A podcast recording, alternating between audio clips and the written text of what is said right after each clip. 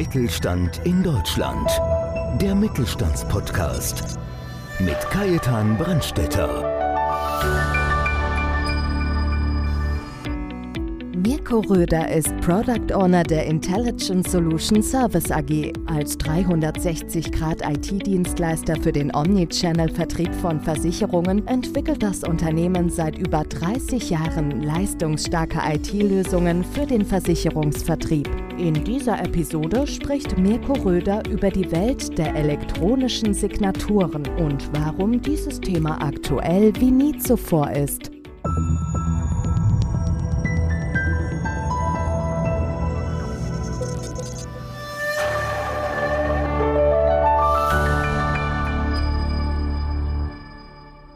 Ich bin Kajetan Brandstetter von Podcast Mittelstand. Bei mir ist heute zu Gast Mirko Röder von der Intelligent Solution Service AG, kurz IS2 genannt. Lieber Mirko, wer ist Mirko Röder und was ist die IS2? Ja, hallo Kai, vielen Dank für die Einladung. Die IS2 ist ein IT-Dienstleister, mittelständischer mit ungefähr 100 Mitarbeitern. Wir haben drei Geschäftsbereiche. Zwei davon sind spezialisiert auf die Versicherungsbranche. Da geht es um Software und um Consulting-Dienstleistungen. Der dritte Geschäftsbereich ist branchenunabhängig und da geht es um unsere elektronische Unterschriftslösung InSign. Ich selbst bin bei InSign tätig als Product Owner. Das heißt, ich bin verantwortlich für die Eigenschaften des Produkts und den wirtschaftlichen Erfolg. Ansonsten bin ich wohnhaft in Freising, bin also geborener Bayer. Insofern möge man mir verzeihen, wenn ich ab und zu ein bisschen in den Südstaaten-Slang verfalle. Du darfst mich dann gern unterbrechen und mich ermahnen, wieder so zu sprechen, dass man mich verstehen kann. Und ich würde mich selber jetzt schon als sehr IT-affin bezeichnen. Also ich habe meinen ersten Computer mit zehn Jahren geschenkt bekommen und nicht, weil meine Eltern meinten, dass das irgendwie eine besonders tolle Idee wäre, sondern weil ich den einfach haben wollte und es hat mich schon immer fasziniert und es hat mich bis heute nicht losgelassen und ich finde das einfach sehr spannend, was da in kurzer Zeit immer an Weiterentwicklungen und Neuentwicklungen gibt und bin mit Leib und Seele ITler. War das zufälligerweise ein Commodore? Nee, das war ein, kennt jetzt keiner, das war ein Texas Instruments oh, 99 ja. oder so ähnlich hieß der, ich weiß gar nicht mehr, ist schon ein paar Jahre her. Ich meine, wenn ich so zurückdenke, also ich auch meinen ersten Computer, das war über 30 Jahre. Ich glaube, damals war die komplette Festplatte 20 MB. Ich glaube, das gibt es ja gar nicht mehr als Arbeitsspeicher.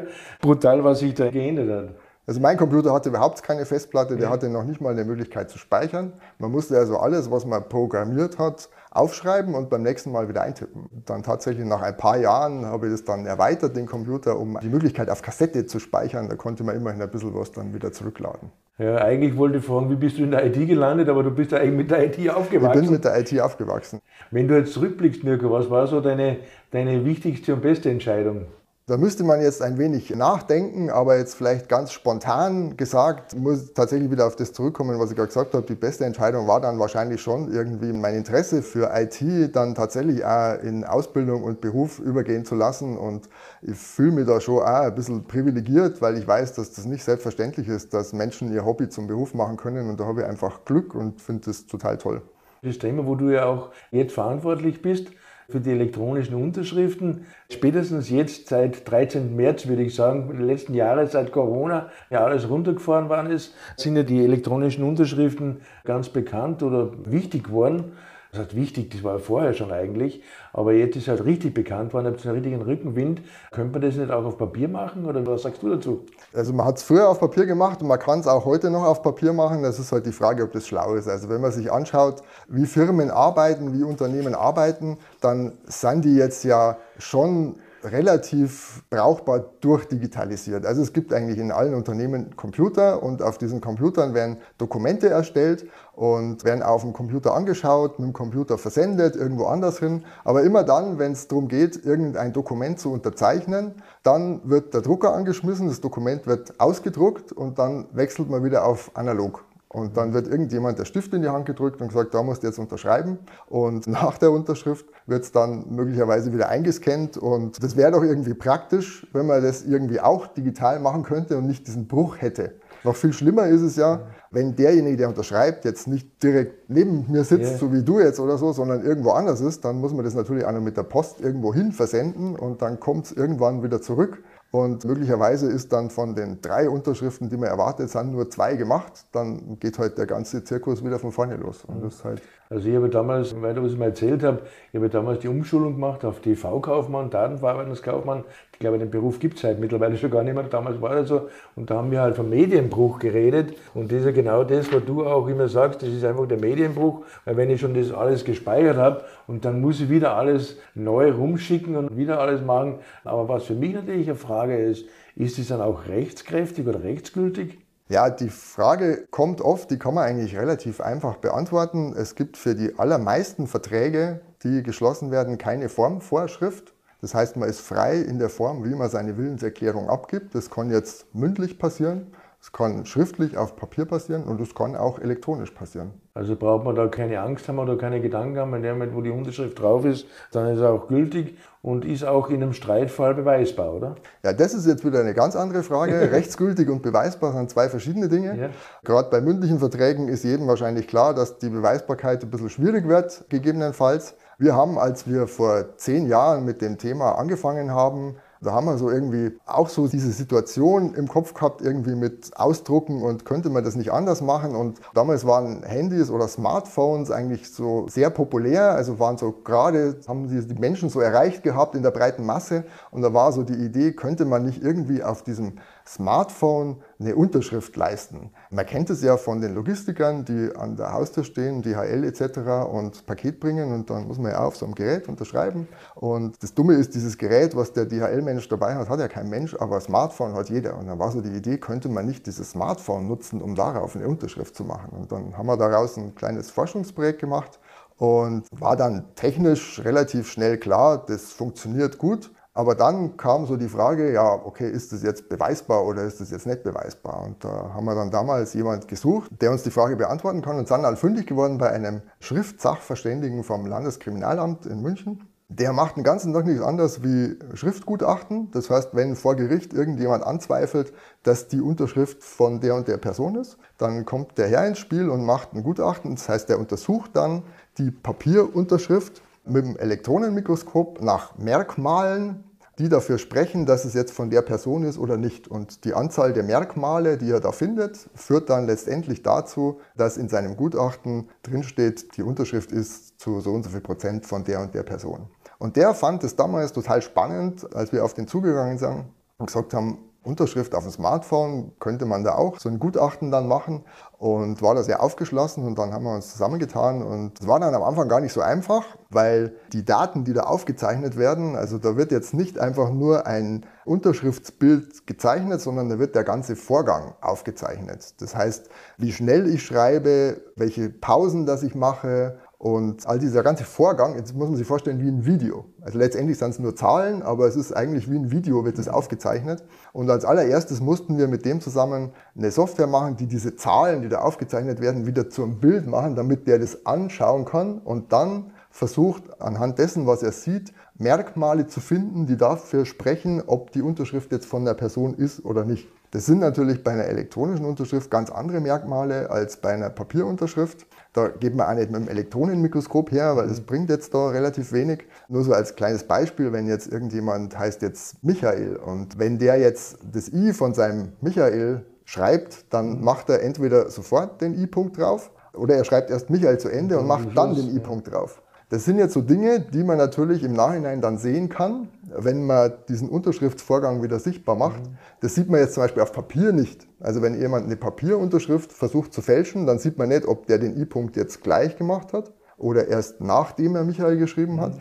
Das heißt, da gibt es jetzt schon Unterschiede in der Analyse. Für den war das auch neu und für den war das auch spannend. Und der hat aber dann eine ganze Menge neue Dinge gefunden, die er zur Analyse heranziehen kann und die dann dazu führen, dass er ein Gutachten erstellen könnte im Zweifelsfall und hat dann uns gegenüber ein Gutachten erstellt, in dem er unsere Unterschrift, die wir damals auf dem Smartphone gemacht haben, attestiert hat, dass die Originalqualität hat. Das heißt, dass man die Unterschrift dem Unterzeichner zuordnen kann. Ja, aber mal ganz ehrlich gesagt, Du hast ja gerade angesprochen mit dem Paketdienstleister. Also wenn der zu mir hinkommt und hält mir dann sein Teil dahin und ich fahre meinen Finger darüber, Also da muss ich ganz ehrlich sagen, würde ich das eher nicht als rechtskräftig ansehen. Ich heiße ja Brandstätter oder Kajetan Brandstätter und wenn ich das jetzt da meine drei Krakel auf das Gerät da drauf mache, also da habe ich, muss ich ganz ehrlich sagen, weniger Vertrauen. Ja, wir haben jetzt ja schon viel über die Beweisbarkeit geredet etc. Aber gibt es da so einen gewissen rechtlichen Rahmen für das ganze Thema elektronische Unterschrift? Ja, den gibt es. In der EU gibt es die sogenannte EIDAS. EIDAS steht für Electronic Identification, Authentication and Trust Services. Muss sich kein Mensch merken, aber das heißt einfach so. Das ist eine Verordnung und die definiert eigentlich elektronische Signaturen was die für Anforderungen haben, insbesondere gibt es da zwei elektronische Signaturen, die da besonders hervorgehoben werden, weil sie nämlich besonders hohe Anforderungen haben. Das ist die fortgeschrittene elektronische Signatur und die qualifizierte elektronische Signatur. Beide Signaturarten haben als zwingende Voraussetzung, dass die Unterschrift dem Unterzeichner zugeordnet werden kann. Und das ist genau das Thema Beweisbarkeit, was ich vorher gesagt habe. Also wenn man irgendwo elektronisch unterschreibt, ist es schon hilfreich, wenn es eine fortgeschrittene oder eine qualifizierte elektronische Signatur ist, weil dann ist man auf der sicheren Seite und weiß, okay, das ist beweisbar. Was nicht funktioniert ist, was ja gängige Praxis ist, wenn man irgendwie in ein Word-Dokument so das Abbild von seiner eigenen Unterschrift irgendwie reinbastelt und damit irgendwie was unterschreibt.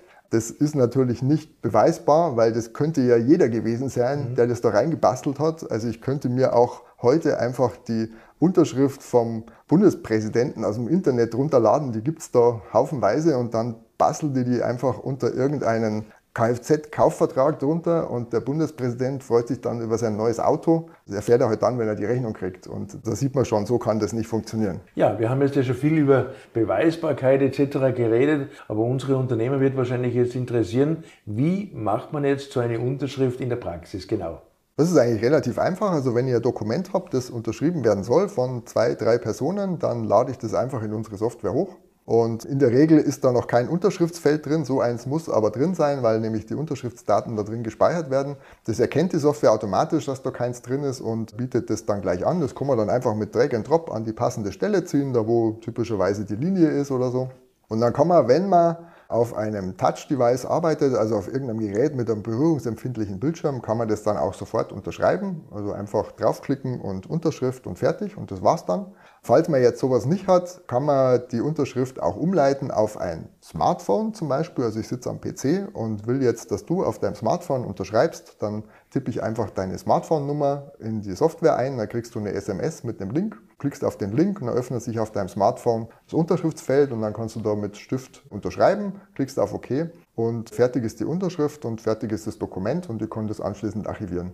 Das, was ich jetzt gerade so erzählt habe, ist jetzt so die Vorgehensweise bei der Unterschrift, wie ich sie auch vorher schon erwähnt habe, die wir vor zehn Jahren gebaut haben. Es handelt sich hier um die sogenannte fortgeschrittene elektronische Signatur. Das habe ich ja vorher auch schon gesagt. Da gibt es zwei besondere Arten in der EIDAS. Die zweite davon ist die qualifizierte elektronische Signatur. Die funktioniert ein bisschen anders. Bei der ist es nämlich so, dass man sich vorab identifizieren muss. Das muss man bei der fortgeschrittenen nicht und so eine Identifizierung passiert dann zum Beispiel über Videoident. Das ist natürlich ein bisschen hakliger. Jetzt stellt sich die Frage, warum gibt es dann überhaupt so eine qualifizierte elektronische Signatur auch, wenn das ein bisschen aufwendiger ist, so eine zu machen mit Identifizierung. Der Grund ist ganz einfach. Ich habe auch ganz am Anfang ich schon gesagt, dass für die allermeisten Verträge existieren keine Formvorschriften. Das heißt, die kann man mündlich, elektronisch, schriftlich machen. Es gibt allerdings ein paar spezielle Verträge, für die gibt es tatsächlich per Gesetz eine Vorschrift, wie die geschlossen werden müssen. Das ist dann die sogenannte Schriftform, in der diese Verträge geschlossen werden müssen. Und das bedeutet auf Papier oder qualifizierte elektronische Signatur. Und wenn man solche Verträge macht, das sind zum Beispiel Bürgschaften, also das sind wirklich ganz spezielle Dinge, dann muss man, wenn man elektronisch unterschreibt, auch qualifiziert elektronisch unterschreiben. Ist dann, wie gesagt, ein bisschen komplizierter, indem man sie vorher identifizieren muss. Aber ansonsten ist der Vorgang eigentlich sehr ähnlich zu dem, den ich gerade gesagt habe. Ja, vielleicht gerade unsere Zuhörer sind ja einige dabei, die immer noch wahrscheinlich schockiert über DSGVO sind. Was gibt es eigentlich da zu beachten? Oder wir reden hier wirklich von vertrauenswürdigen Daten. Was ist da für einen Unternehmer zu beachten? Ja, die SGVO macht natürlich viel Arbeit, aber auf der anderen Seite ist es natürlich schon auch sinnvoll, dass wir in Deutschland so einen strengen Datenschutz haben, weil keiner will seine Daten irgendwo bei, bei Menschen sehen, die die Daten nichts angehen. Insofern sollte man schon darauf achten, wenn man besonders schützenswerte Daten oder oder besonders risikobehaftete Daten irgendwo ins Internet hochlädt, wo werden die denn überhaupt gespeichert?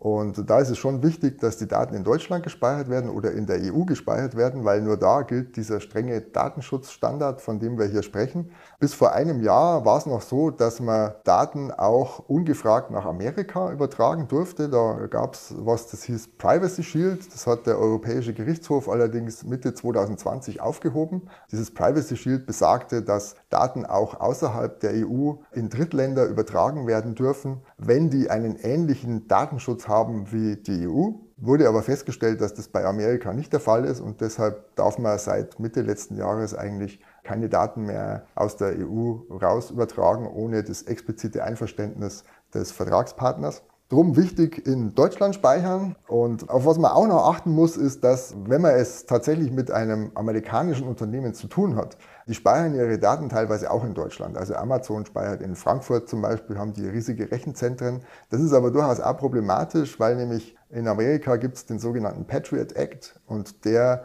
ermächtigt die Regierung oder der verpflichtet amerikanische Unternehmen, ihre Daten auch Amerika zur Verfügung zu stellen, auch wenn sie im Ausland tätig sind. Das heißt, Amazon Frankfurt ist auch trotzdem Daten nach Amerika übertragen. Ihr seid ja selber beim BVMW auch Mitglied bei mir. Dafür auch danke für das Vertrauen. Und wenn ich jetzt für unsere Mitglieder oder auch andere Unternehmer, ab welcher Größe ist es interessant oder, oder ist es eigentlich für jeden interessant, der Unterschrift leisten muss? Das ist für jeden interessant, also von der Einzellizenz bis zu großen Unternehmen. Große Unternehmen können das natürlich dann auch integrieren in ihre Prozesse, machen die natürlich auch oft, ganz große Unternehmen. Der typische Mittelständler, der nutzt dann das tatsächlich so, wie ich es beschrieben habe. Also sprich, das ist eine Cloud-Lösung, die läuft im Browser, man muss da nichts installieren. Mhm. Man muss sich einfach nur die Software besorgen und dann kann man das Dokument hochladen, kann es unterschreiben lassen oder auch zur Unterschrift irgendwo hin versenden, weil der Fall, dass jetzt wir hier direkt vor Ort unterschreiben, mhm. das ist ja eigentlich gar nicht der Standardfall. Meistens sitzt ja der Vertragspartner irgendwo anders. Da kann man dem einfach eine Mitteilung schicken lassen von der Software, er möge doch bitte den Vertrag bearbeiten und ausfüllen und dann kann der das machen. Das schafft er auch ganz alleine. Also wir haben da inzwischen über 10 Millionen Nutzer, die das fehlerfrei geschafft haben und dann kommt das Dokument automatisch wieder zu mir zurück mit der Unterschrift. Aber ganz kurz noch einmal, ich komme auch aus einem größeren Unternehmen vorher. Wir haben mit SAP gearbeitet, das heißt, du hast schon gesagt, das kann man ganz wunderbar auch in diese ganzen Prozesse, wird es dann einfach integriert. Das wird dann einfach integriert und man merkt gar nicht mehr, dass man mit einer fremden Software zu tun hat.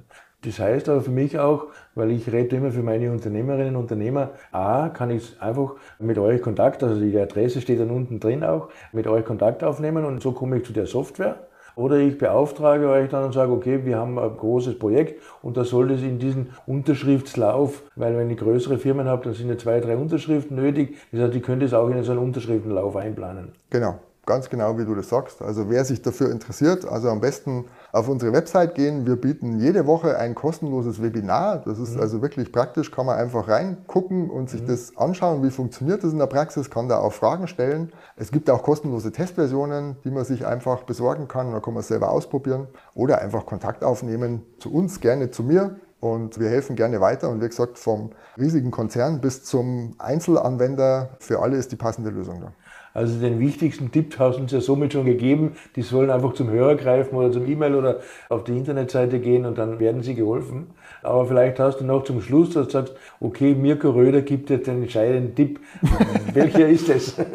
Ja, der entscheidende Tipp ist jetzt irgendwie ganz langweilig. Ich kann nur jeden animieren, probiert es einfach aus, weil das ist einfach so eine enorme Arbeitsersparnis, die man da hat. Da geht es nicht nur darum, dass man irgendwie Papier spart, sondern es funktioniert alles viel geschmeidiger, viel einfacher. Man hat nicht mehr diesen Medienbruch drin und letztendlich, man tut auch ein bisschen was für die Umwelt. Wir reden sehr über Nachhaltigkeit und das ist auch ein Weg, einfach nicht mehr alles auf Papier auszudrucken oder Briefe mit der Post irgendwo hinzuschicken, um sie unterschreiben zu lassen. Das funktioniert auch alles voll elektronisch geht schneller, besser, einfacher, nachhaltiger. Ja, und vor allem ist es auch so, mit jedem Blatt Papier, das wir einsparen, werden weniger Bäume gefällt. Das ist auch ein wichtiger Punkt.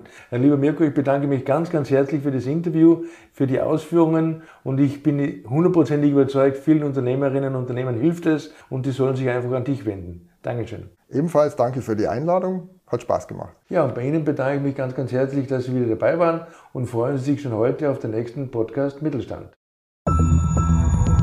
Mittelstand in Deutschland. Der Mittelstandspodcast. Mehr Infos mittelstand-in-deutschland.de